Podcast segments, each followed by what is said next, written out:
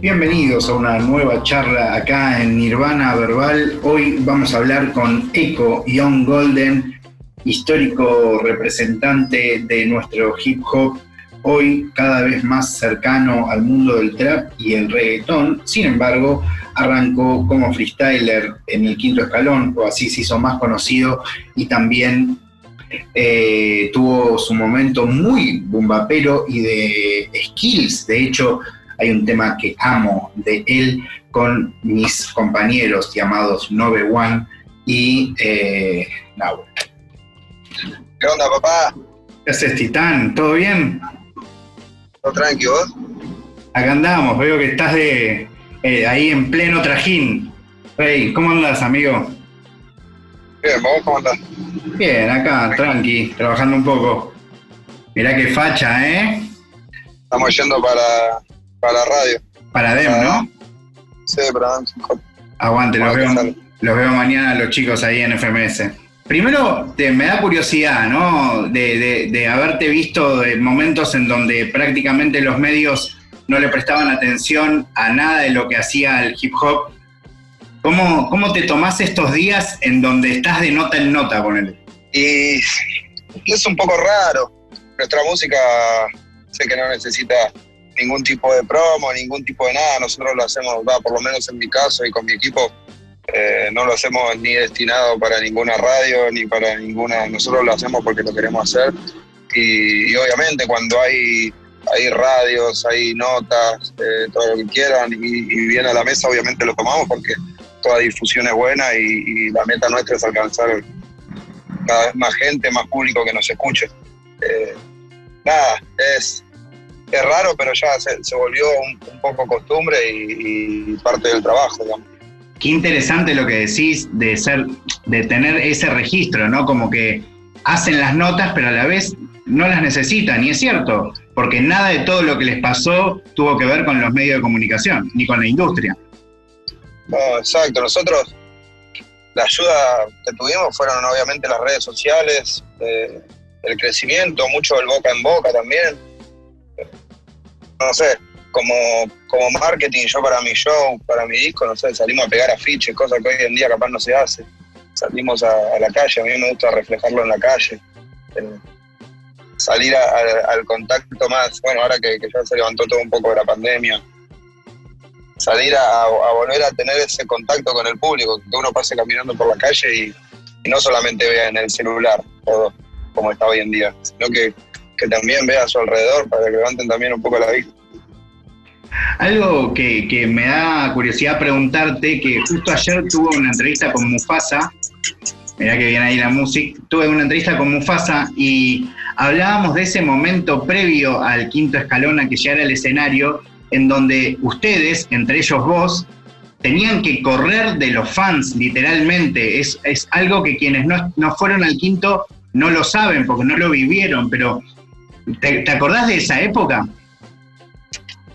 y ya éramos como famosos, digamos, en ese momento, pero a la vez no había ningún tipo de, división entre público, competidor. Eh, estábamos ahí rejugados. Eh, nosotros terminábamos de competir y capaz me sentaba después al lado de uno que me estaba gritando todos los acotes de la ronda anterior.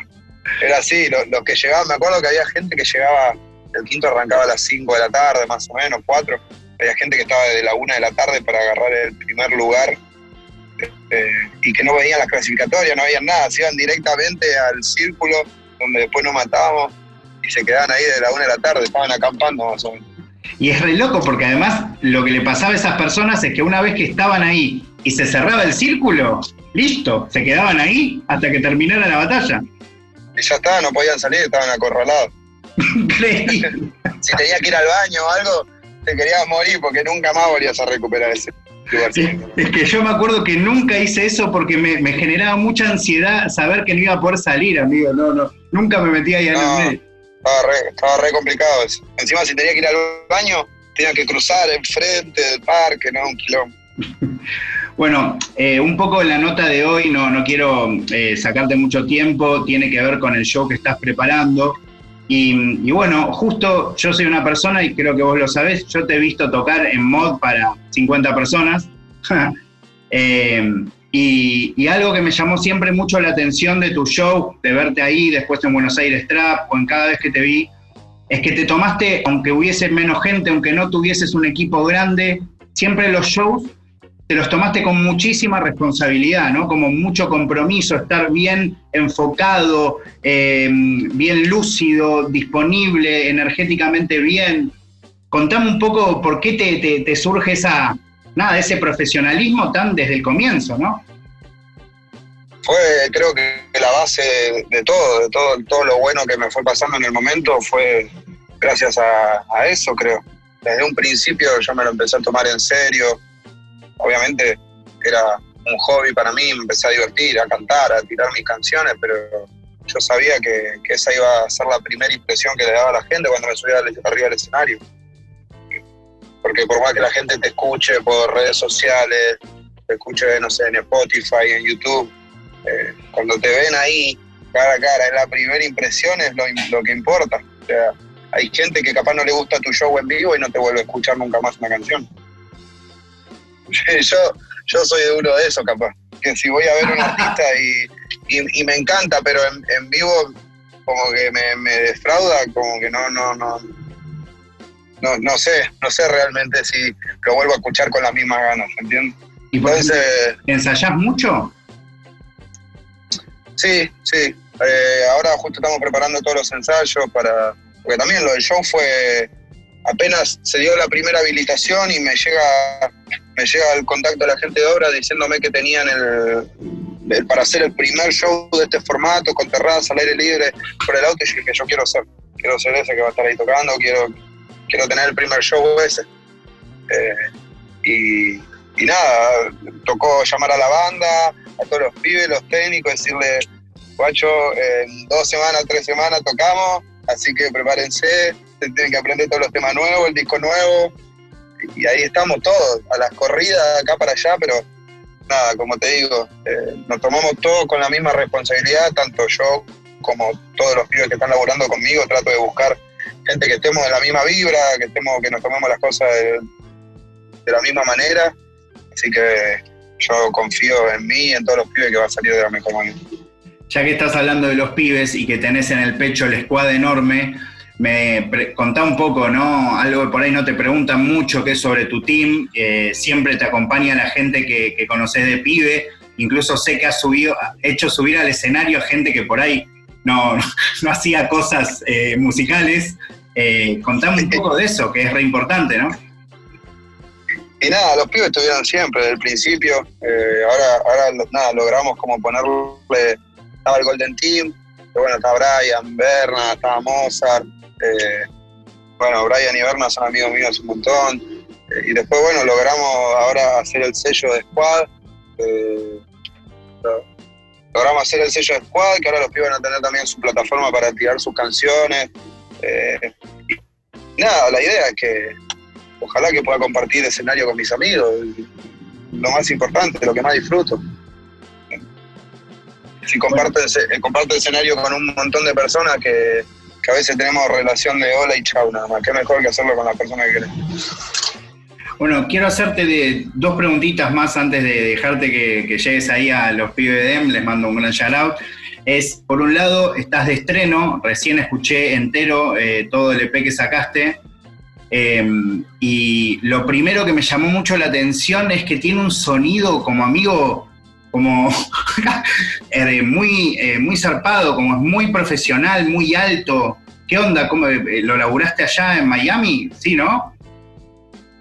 algunos, algunos de los proyectos los empezamos allá, otros los empecé acá, pero traté de equilibrarlos y que no se note la calidad. O sea, no, es que porque tenés que tener el mejor estudio para sonar zarpado, tenés que dar con la gente indicada que sabe con mucho eh, hacer mucho y con poco también hacer mucho. O sea, así que eso fue la clave de, tener, eh, bueno, fueron dos los ingenieros que, que, trabajaron en este proyecto, que fue Nando, que es de Miami, Mozart, que está acá, todo lo masterizó Carlos Lauren, que tiene una carrera hace años masterizando, ganando, ganando Grammys, y nada, muchos pibes de la escena están masterizando con él, y desde que empecé a trabajar con él eh, también vi, vi la, la calidad del sonido y yo siempre confío en que equipo ganador sigue en cancha, así que mientras el sonido no falle van a seguir los mismos jugadores. No, además es muy notorio en estas canciones, eh, el sonido es, nada, está en, eh, es el volumen sobre todo y como la nitidez, no, es muy, muy increíble. Em, es que a mí me gusta escuchar las canciones muy fuerte y me gusta que cuando lo escuche el bajo se sienta, se sienta pesado, o sea, que, que, que mi voz ya de por sí es, como, es como pesada arriba del beat, que, se caracterice con eso. Más allá de tu lado de amante de las métricas, de las técnicas, de la escuela de la mundialista o, o incluso de tu paseo por el trap, siempre has dicho que vos sos más fanático del reggaetón y siento que de repente en estas canciones hay como un verdadero decir, ok, voy a hacer esto que realmente quiero. ¿Es un poco así o, o flasheo? Y sí, también, no sé, en la, en la parte como de mujer, de esa canción, de digan lo que quieran. Eh, nada, para seguir expandiéndome, seguir expandiendo mi música también y, colaborar con otros artistas que estén en su, en su buen momento, en este momento, que también ayuda muchísimo a mi crecimiento, a llegar a otros países, a otra audiencia, como, no sé, el ejemplo de Braithiago, de Amenazi. Yo sé que también tenía que salir un poco de mi estilo para llegar a ello. No, no cambiarlo totalmente, porque vos escuchás el chanteo y sigue siendo eco rapeando, tirando doble tempo, eh, hay métricas en esa canción, sigue estando intacto eso. Pero, pero sí también a, moldarme un poco a ellos, como bueno, en mujer también. En mujer quería, quería hacer algo que tenga como sonidos del reggaetón viejo, eh, pero que suene trap. Tiene, tiene un par de, como de sintetizadores que se escuchaban en los temas de Gotay, de Ñengo Flow, de, los CP viejos de reggaetón, que, traté de traerlos también un poco a la actualidad.